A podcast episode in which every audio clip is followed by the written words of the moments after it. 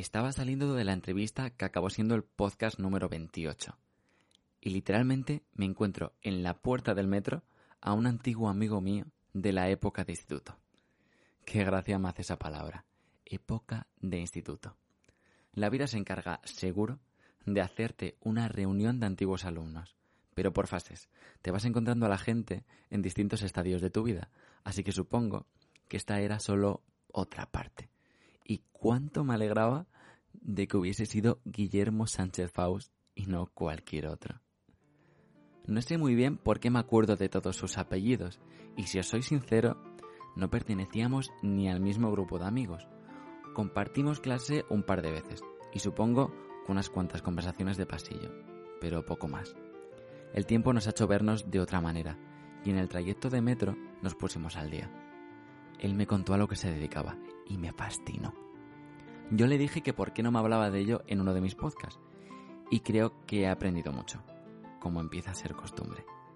Creo que ya no habrá más conversaciones de pasillo, pero creo también que sin saberlo, la vida nos ha enseñado caminos, en este caso sobre la sociedad, que nos ha hecho implicarnos emocionalmente y más allá. Me alegro de coincidir en eso, y es irónico, pues ni con los antiguos buenos amigos de la época de instituto tendría esa sensación, salvando unos cuantos casos.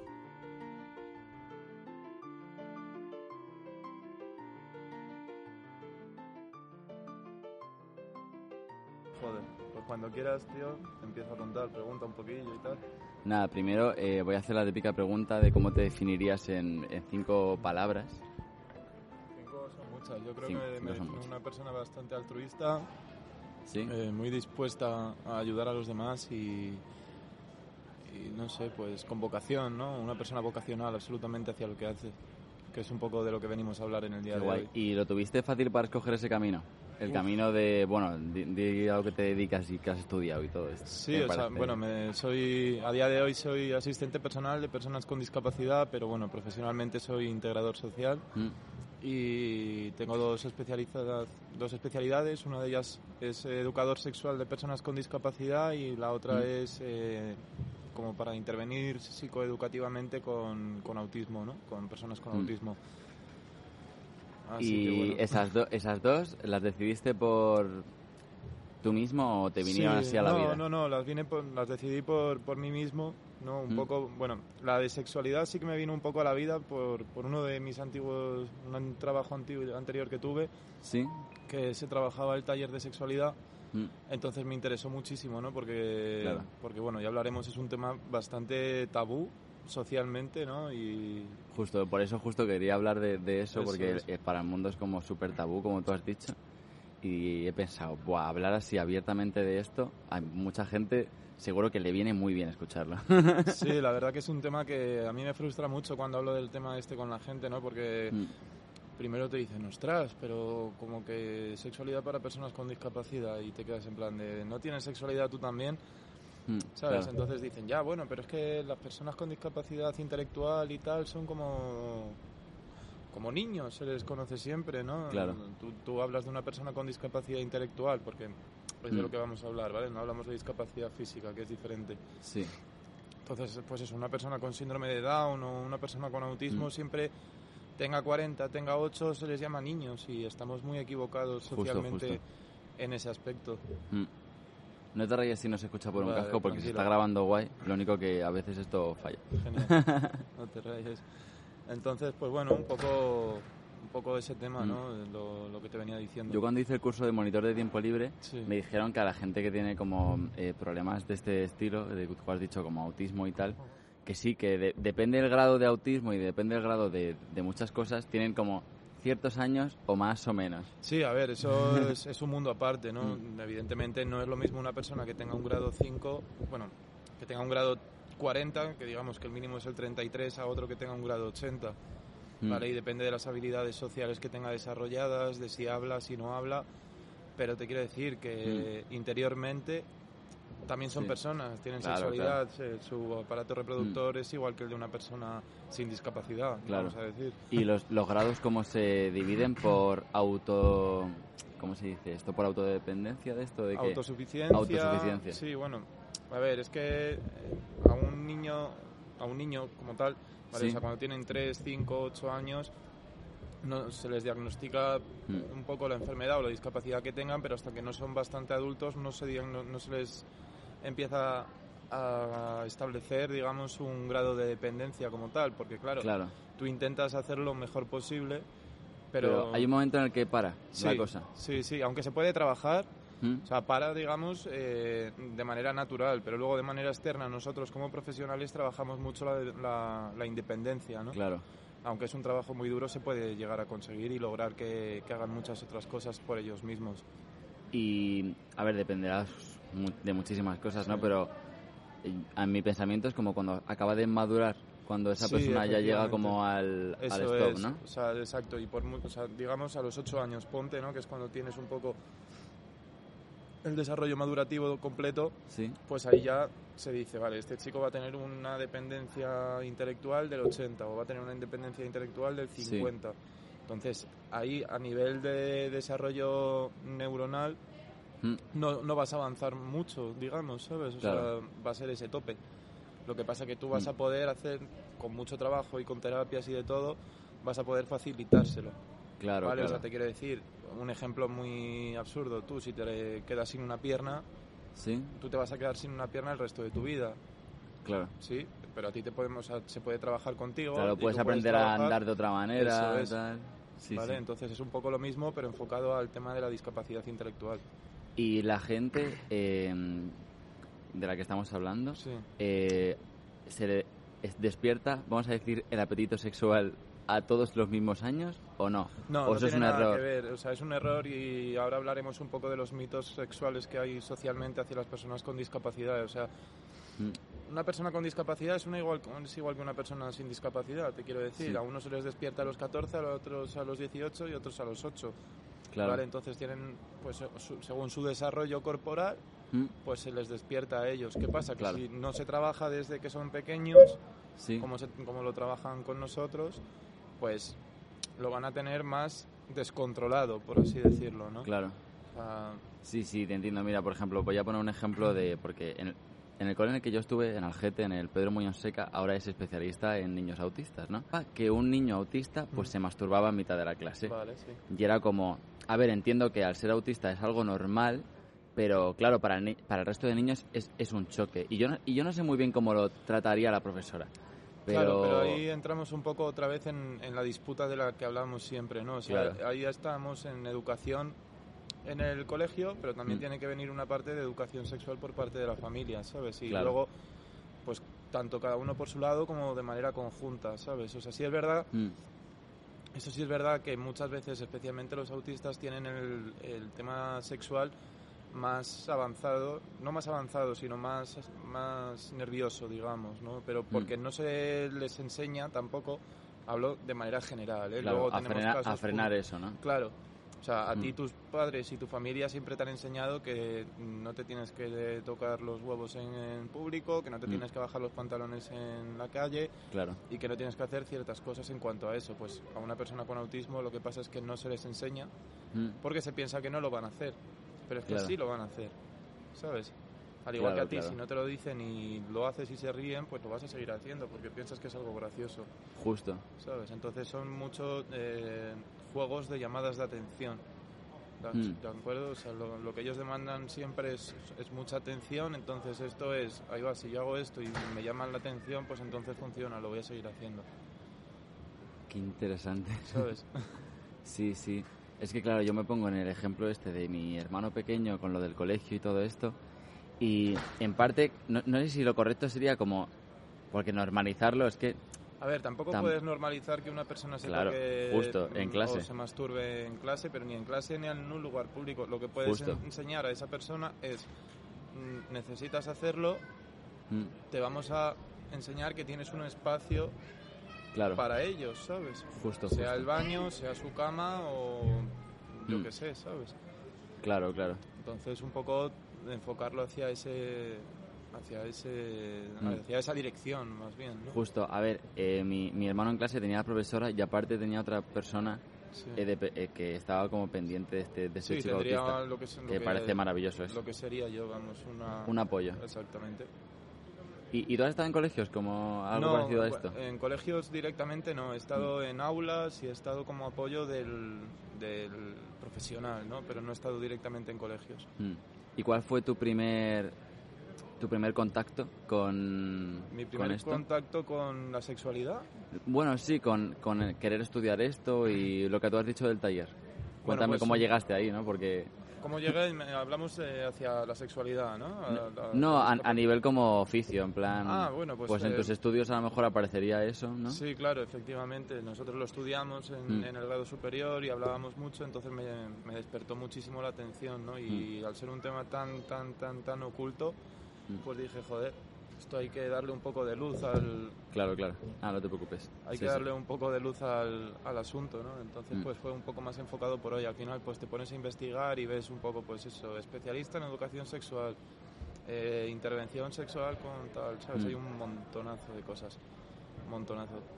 ¿Estás de acuerdo con.? Mira, un amigo mío me dice: trabajar en lo artístico y en lo social es, Sí. trabajar, es trabajar gratis hasta que alguien decida pagarte. y es como. A ver, mejor Estoy admitirlo. Yo, por parte de arte, digo que sí. Y tú, por parte de social. Estoy totalmente de acuerdo. ¿Estás de acuerdo? Grandes Qué pena. ONGs, es verdad, es una pena y es Qué- una lástima, rabia, pero grandes ONGs y no tan grandes, sobre todo, tiran muchísimo de voluntariados y de, ¿sabes? Mm, de gente voluntaria. claro. Entonces, mm, antes que cogerte a ti, pues están cogiendo a una persona voluntaria que va a hacer lo mismo que tú sin pagarles, Es que. ¿sabes? Es Entonces, que no digo que el voluntariado no esté bien, que es una maravilla, ¿sabes? Porque muchas veces los profesionales no llegamos a todo. Claro, claro.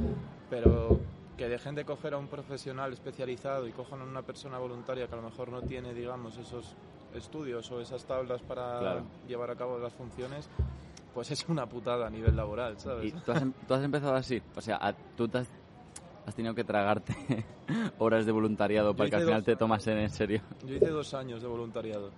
Dos con, años. Con autismo, precisamente. Ah, mira. Sí, sí, sí. A ver, que luego a nivel curricular te lo valoran mucho a nivel profesional y es una cosa que a mí me abrió muchas puertas porque yo el voluntariado lo hice mientras estudiaba, ¿sabes? Sí. el grado superior. Entonces después a la hora de, de entrar en el mercado laboral pues sí que me, me abrió más puertas, pero, pero sí Claro. es una putada. Ah, yo, yo te voy a contar una experiencia personal Sí, claro. que... Pero es que yo hice las prácticas eh, de monitor, de monitor de tiempo libre, que no tiene nada que ver, ¿vale? Pues yo dije, me voy a enfrentar a Vietnam para que después todo me parezca fácil. y me fui a, un- a una asociación Sí. de niños en riesgo de exclusión social, con autismo y tal, y Ya mil ves. cosas. O sea, me fui a Vietnam, literalmente. Y me pareció una experiencia súper buena y, y- Pero claro, yo muchas veces digo, es que yo no tengo las herramientas que necesitan estos chavales. Y lo que pasaba en ese sitio es que mm, siempre vol- voluntarios, ¿no? Claro. Entonces, para los niños no había una imagen de siempre que Claro. estuviese ahí apoyándoles y la única persona que había era como la coordinadora y, y los, los jefes en sí. Sí, que no tenían una persona de referencia, digamos. Justo. sí, Entonces. Eh, siempre tiraban como las cosas cariñosas y tal a los jefes porque eran como quienes estaban ahí desde el principio. Pero como el resto duraban ahí, Claro. pues lo que durase las prácticas, porque hay, había gente como de, de lo tuyo, de trabajo social, de lo mío, de monitor, Sí. de, de muchas cosas. Gente que venía de otros países a, a hacer de profe de inglés también. Qué bueno. O sea, yo creo que para esos niños había muchas referencias, pero el problema de tener unas referencias tan rápidas en el tiempo y, y que no se y que no se queden, no sé si es un error o un fallo. Yo con el tiempo dije, bueno, pues puede que un niño haya aprendido que existen todos estos patrones de personalidad y todos este tipo de monitores, ¿no? Pero, pero hasta, pero el niño no se ve vinculado con eso nunca, porque dices, es que viene aquí un chaval los viernes durante dos meses eh, y ya está. Y si te he visto no me acuerdo. A ver, a corto plazo sí es un fallo porque realmente, ¿cuánto tardas tú en establecer un vínculo de confianza con una persona? Mínimo dos meses, tres. Pues tú Justo. imagínate una persona que encima tenga dificultades sociales, tenga faltas Mm. de habilidades sociales, no sea capaz de expresar o de relacionarse de una manera coloquialmente conocido como normal, pues en vez de dos tarda cuatro, ¿sabes? Entonces cuando de repente tú llevas dos, tres meses, esa persona ya coge un vínculo contigo y de repente tú desapareces de su vida. Pues claro, es muy difícil y muy frustrante para ellos decir, joder, ahora que las cosas ya iban encarrilándose, de Claro. repente esta persona desaparece. Justo le estaba conociendo y pa. Claro, es un fallo, sí, es un fallo y de ahí Mm. también un poco lo que nos quejemos mucho, en, en mi campo especialmente, Sí. que las prácticas solamente sean tres meses. ¿Sabes? Sí. Porque trabajamos con población muy de riesgo, mm, o sea, te hablo desde gitanos hasta drogodependientes, violencia de género, discapacidad. Mm. Entonces, son colectivos muy desconfiados a nivel social, ¿vale? Eh, Sí, sí. Que les cuesta mucho entablar una, un vínculo de confianza con una persona que de la nada se la implanta ahí y tú de repente Claro. eres, eres la persona que manda, ¿sabes? Justo. Y es muy frustrante, o sea, yo me pongo muchas veces en su lugar y es muy frustrante que un niñato, por decirte una cosa así de 24 años, te esté dando órdenes y a lo mejor tú tienes 55. Claro, claro, claro. O sea, tú imagínate la frustración que supone para, para estas personas, ¿sabes? Yo estaba con chicos, perdona que lo lleve todo a ejemplos míos, No, pero no, no, creo que a- así como que lo asimilo mejor y digo, mira, yo por ejemplo en estas prácticas que te he comentado, había un grupo de niños más mayores, bueno, niños más mayores, que tenían 17, 18, ¿no? Sí. Pero al, al ser, eh, eran la mayoría extranjeros de República Dominicana Sí. y yo creo que eso mismo les unía y hacían piña y eran Claro. Impenetrables. Eran, eh, o sea, nadie podía hablar con ellos. eh, era todo eh, como muy secta. Es que nadie sabía nada, solo se comunicaban entre ellos. Tenían hasta sus propios símbolos Ya. y era era como mágico al mismo tiempo verlo por decir, oye, qué buena vibra, ¿no? Tenéis entre vosotros, pero qué pena que no dejéis entrar a nadie, a, chicos que estén ahora en vuestra misma edad, que quieran entrar en vuestro mismo grupo. Claro. No sé, me imagino que te habrás visto en esas circunstancias muchas veces. Sí, bueno, yo pues, cuando trabajé en el centro de menores, por ejemplo, ¿no? Tú imagínate, Mm. pues chicos de 14 a 17, 19 años que vienen sin ningún tipo de familia, no conocen Mm. el idioma, se han recorrido mm, Gibraltar, han cruzado el estrecho ellos solos, metiéndose debajo de camiones o viniéndose en pateras, pues además muchos de ellos expulsados de, de sus casas por su propia familia. Es que esas historias... ¿Sabes? Entonces, mm, tú imagínate, pues llegan aquí y dicen, a mí me va a mandar mm, su padre, ¿sabes? Claro. Entonces, pues sí que cuesta mucho el hacerles ver el hecho de, vamos a ver, estamos aquí para ayudarte, te queremos dar un futuro mejor, te estamos dando un hogar, te estamos dando ropa, te estamos Mm. dando comida, que es, es lo mínimo, porque son los derechos básicos de, las, de, de los seres humanos. Sí, sobre todo ¿Sabes? los niños que tienen que necesitarían Pero, más. pero si vienen, o sea, si son personas muy rebeldes, muy rebeldes, eh, Mm. no, o sea, son como anarquía absoluta. Ya, y yo, yo a veces al verme flacuchito y tal y, y, y muy peque, yo creo que no me toman en serio, pero tenía otro amigo que era muy grande, mi amigo decía hola y estaba todo el mundo recto. Ya. Pero porque es un tío muy grande, es como un segurata de puertas, ¿sabes? Que, es que podía coger al niño y, y- y chocarle contra la Sí, pared a y ya está, a veces el ser más grande o más chico en este en el campo de, Claro. de menores, sobre todo, influye mucho. Y los niños que son unos prejuiciosos. Totalmente. A mí me, me encantaba tener el pelo largo. Porque para ellos era como el choque cultural, en plan, "Oh, ¿qué dices? Un tío con el pelo largo, pero, pero es que tiene que ser mujer. Y yo, no, so- soy un hombre. O sea, me encantaba eso. Total. Y con niños que no tenían ninguna ningún problema, ¿eh? Niños normales y corrientes de colegio que decían, pero como un chico puede tener pelo largo? Y yo, pero... Claro, pero de ahí un poco también el, in- el inculcar también los cambios sociales que a día de hoy vivimos. Justo. Coño, que son cambios sociales de antes, pero que a día de hoy es la normalidad que vivimos, ¿no? Pues una chica puede tener el pelo corto, un chico puede tener el pelo largo, una chica Mm. puede estar sin depilar y un chico, un chico puede ir de estar rosa si le da la O sea, claro, sí, claro. es verdad que son, son cosas que hay que trabajar todavía muy desde el profundo. Ya que parece que hemos avanzado mucho, pero no todo el mundo avanza lo mismo, ¿no? Efectivamente. Pero bueno, Eh, la primera vez que hiciste trabajo social a nivel sexualidad, sí. eh, ¿te viste como muy inexperto y decir, Buah, es que esto no es lo mío o tal? No, para nada. Yo lo trabajé como algo propio. Ah, O sea, como si lo trabajase con mis amigos, al fin Sí. y al cabo. Porque de hecho, mira, te voy a contar la primera vez que yo trabajé el tema de sexualidad con discapacidad. Yo era el Mm. asistente de, de un chico que tenía 33 años ¿Sí? y trabajaba tanto con él como con la familia, ¿no? Entonces, pues bueno, la familia estaba de acuerdo. De hecho, fue la familia quien demandó el empezar a trabajar el tema de la sexualidad. Y, y bueno, pues fuimos viendo diferentes Mm. oportunidades que Qué el chico bien. podría. Y perdona que te corte, ¿cómo puede llegar la gente a ese apoyo? Eso es algo, eh, ¿cómo se dice? Eh, ¿El Estado lo paga? No, no, el tema No. de la sexualidad no, no, no, no, para nada. O sea, tiene que ser algo muy chungo para que venga un trabajador social, ¿no? No, no, o sea, el tema de la sexualidad, un trabajador social por parte del Estado se recurre a través de servicios sociales. Sí, Vale, eso- pero- esa es la palabra que estaba buscando antes. Pero por lo general, muy poca gente llega o tarda mucho tiempo en conseguir una subvención pública. Normalmente Mm. tienen subvención concertada o Sí, sí que tienen, digamos, un cierto ingreso, pues como si dijésemos el paro, sí, pues ellos tienen su ingreso eh, por Mm. persona con discapacidad o por incapacidad absoluta y, sí. y demás, ¿sabes? Pero yo sobre todo iba por, por, una, por una fundación privada. Mm, O sea, yo estaba contratado por una fundación privada. Y ya te digo, lo que iba con este chico, o sea, yo empecé a trabajar este chico la sexualidad.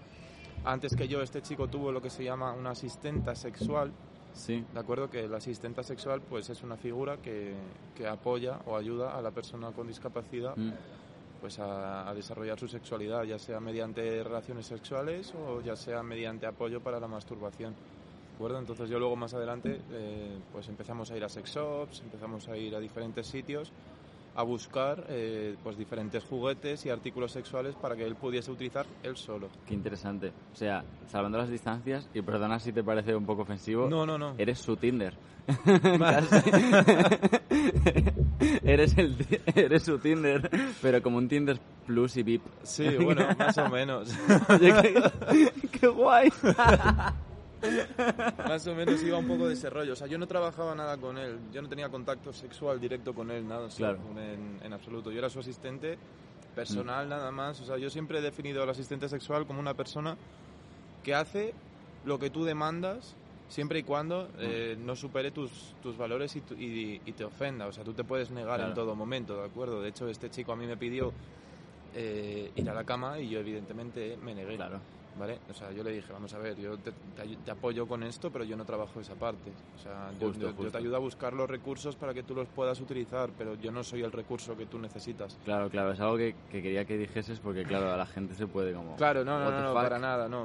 Yo en ningún momento tuve ningún ningún contacto sexual con esta persona en Mm. concreto, o sea, yo simplemente lo que os decía, yo le acompañaba a los sex shop, eh, Sí. buscaba recursos que él pudiese utilizar, pero nada más de eso, ¿sabes? Mm. O sea, yo le abría, digamos, un abanico de oportunidades. Digamos que yo era su Mm. portal de empleo hacia la sexualidad, por Oh, decirlo qué guay. de un Y, modo.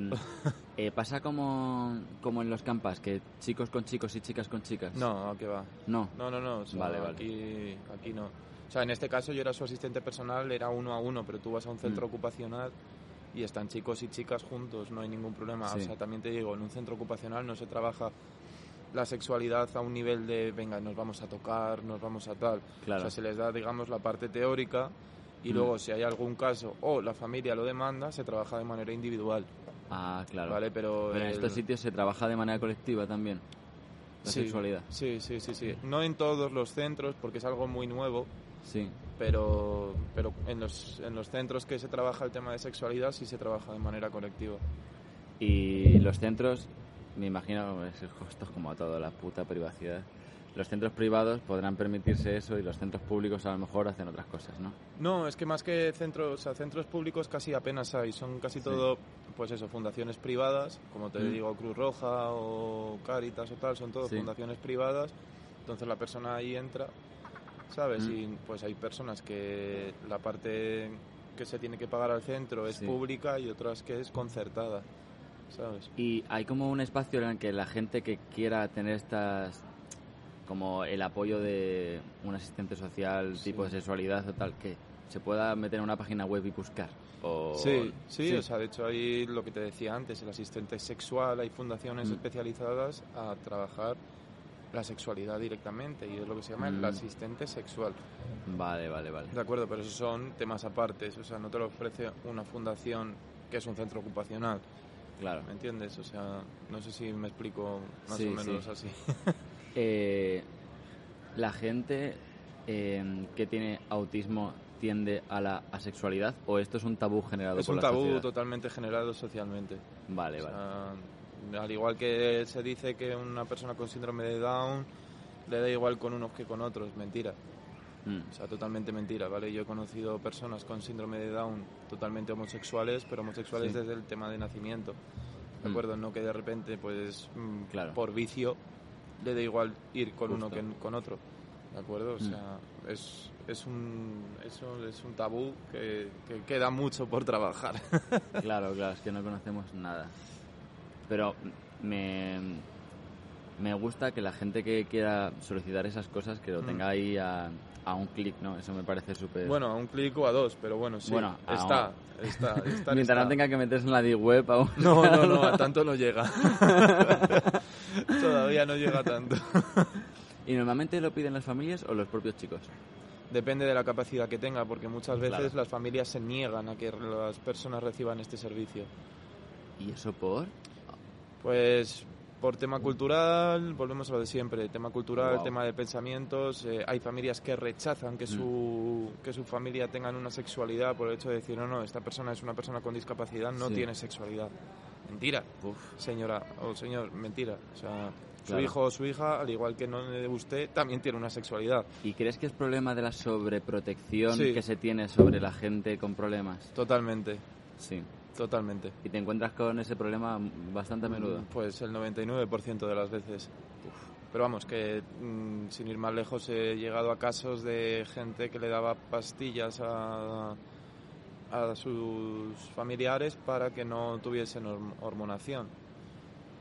¿De acuerdo? Pero es que claro, eso es una bomba de relojería. ¿sabes? Justo, O sea, justo. Eso pues, sale por algún lado. Sí, efectivamente. Madre mía. Pero vamos, que luego también está el tabú tan famoso de una persona con discapacidad no puede tener familia o no puede tener hijos, no puede... O sea, yo he conocido personas con discapacidad que son incluso abuelos, Mm. ¿vale? O sea, de tener a lo mejor cuatro hijos y, o hijas y de sus hijos haber tenido también nietos. Y sus hijos no tienen discapacidad. Jolín. O sea, son casos puntuales, pero son casos. Claro. Y yo que he venido aquí a poner, la- parece que las, las preguntas de Taringa. eh, la gente con movilidad reducida, eh, ¿a todas les funciona eh, el aparato reproductor? Depende de ¿O qué no? nivel de afección tengan. Depende de qué nivel. Claro, o sea, tú por ejemplo, pues no sé, si de repente te rompes la columna vertebral y justo te toca un nervio que te impide, el- Mm. Claro. ¿sabes? Pues evidentemente no, no vas a poder, Mm.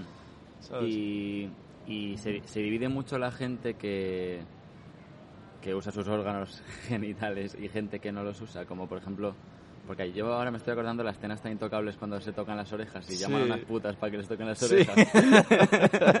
pues me estoy imaginando si has visto en esa situación, has quedado con, tu, con el chico que tenías o chica y dices, vamos a llamar a alguien y que nos haga masajos en las orejas. No, no he llegado, no he llegado a ese punto, pero por ejemplo a mí, eh, ahora que sacas otra vez este tema, Sí. precisamente el tema de las orejas. Este chico, por ejemplo, o sea, sí tenía erecciones, pero, Mm. Pero no llegaba a tener una satisfacción, un clímax a través de, de la penetración, Sí. que es otro tema tabú, que se piensa que solamente Claro. por penetrar eh, tienes el, el, El- clímax. ¿no? El orgasmo, sí. Bueno, pues este chico, pues a lo mejor podía estar con su asistente sexual No te preocupes. tres o cuatro horas ¿Mm? y el chico no terminaba. En cambio, mm, pues le tocabas el cuello, le dabas un abrazo, ¿Mm? le dabas un beso y ya solamente con eso el chico Mm. ya tenía una erección. ¿De acuerdo? O sea, Claro, claro. te quiero decir, las personas que tienen una afección tan, tan, tan, tan elevada, ¿Mm? ¿de acuerdo? Normalmente pues eh, desarrollan su, su nivel de placer o, o la llegada al clímax y al orgasmo Por a través de otro de otro órgano o de otra parte del cuerpo. Efectivamente, sí. Qué chulo.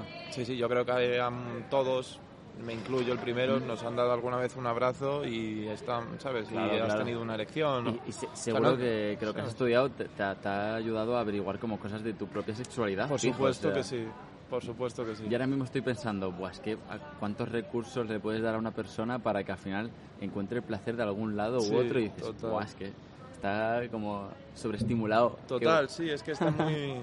¿Sabes? Yo creo que tenemos mucho el coitocentrismo que, Sí, sí. que se denomina, ¿no? Y yo creo Mm. que se puede encontrar el placer mucho más allá del hecho de una penetración o de una masturbación. Que, justo, justo. Y yo creo que lo principal para, para tener una, una buena relación sexual es conocerte a ti mismo, Sin sinceramente.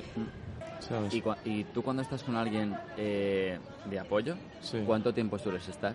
Depende del servicio que demanden. Depende puede ser una hora, pueden ser cuatro o puede ser Ah, un no, día me, entero. me- me refiero como a en amplios niveles de tiempo, en plan estos meses y a partir de estos meses ya él va solo. Ah, pues es que ahí no te lo puedes marcar. Ahí es, eso es imposible. Ahí- Cada ahí- persona es un mundo. Sí, ¿no? sí, sí, sí. Ahí no puedes decir, pues en tres meses tú solo, porque a lo mejor dices tres meses, pasan tres meses, has conseguido medio paso y ya te frustras tú solo. Claro. O sea, en este aspecto no te puedes marcar un límite temporal. O sea, tienes que trabajar todos los días al máximo, Mm, ¿vale? Y, y ya está. Y cuando se consiga, se ha conseguido. Puede ser un mes, pueden ser cuatro. Claro. No sé. y, la gente que más solicita esto es gente que tiene autismo. No, lo solicita gente de todo tipo a nivel de, de eso. O sea, es autismo, es, síndrome de Down, es Mm. todo. todo. Y gente con problemas sociales también. No, no he tenido el caso Ah. en ningún momento, la verdad. Interesante, interesante. Yo estoy aquí haciendo las preguntas del, del diablo. No, no, no, no, para nada. Lo normal. Lo normal. Estas preguntas te las hacen de normal. Ante el desconocimiento, sí. Bueno, el, el- el tema temporal sí que me lo suelen preguntar. Mm. Pero, pero bueno, es, es que no, no hay un límite de tiempo en este aspecto, Marcos. Claro, claro. No, sí, Así sí lo entiendo. Tu pareja, como tú querráis Justo. tener en ciertos momentos. Hay días que nos apetece más, hay días que nos apetece menos. No, ¿Y hay espacios para que esta gente vaya, digamos, a ligar? no se me ha dado el caso de decir, bueno, pues eh, Discoteca. van a discotecas no, como pues a discotecas. ah, O sea, no hay discotecas reservadas para personas con discapacidad, ¿sabes? claro, claro. No, Entonces- digo, a lo mejor puede que sí. No, no, que yo conozca no, no lo Ah, sé si vale, las habrá, vale. pero bajo mi conocimiento no. De hecho, bueno, en programas de ocio que se hacen en algunos sitios y tal, se sale con ellos a discotecas y se sale a discotecas Mm, como las que vas tú, Claro, claro. ¿sabes? Yo cada vez menos. Sí, bueno. El- la edad va, va marcando el- la vez que voy a la discoteca, ¿no? Y este año sin fiestas de pueblo ya no Buah, ya te digo, esto del COVID nos ha jodido a todos. Buah, ya ves. Pero bueno, Pues sí. Bueno. mu- muchas gracias por contarme tu, tu experiencia. nada, tío. para lo que quieras. Yo encantado de abrir una puerta más al mundo. Esta pregunta siempre se la digo a todo el mundo. Eh, si mandaras besitos a alguien, ¿a quién mandarías besitos? Besitos. Claro, Ah, para quien lo escuche. Hombre, a mi pareja, por supuesto, Oh. eh, la quiero, y a mi familia. Mm. Y luego a, a todos mis compis y a los chicos y con los que he estado trabajando, que creo que han sido el principal pilar para poder aprender sobre esto. Qué bonito. Porque muchas veces ya no es lo teórico, sino con lo que trabajas. Claro, y también lo bueno del trabajo social es que tú estás aprendiendo casi más. Exactamente, total. y te llevas una gran parte de humanidad, sobre todo. Sí, sí, sí. Pues nada, recomendación nada. a todo el mundo hacer trabajo social. Bueno, al que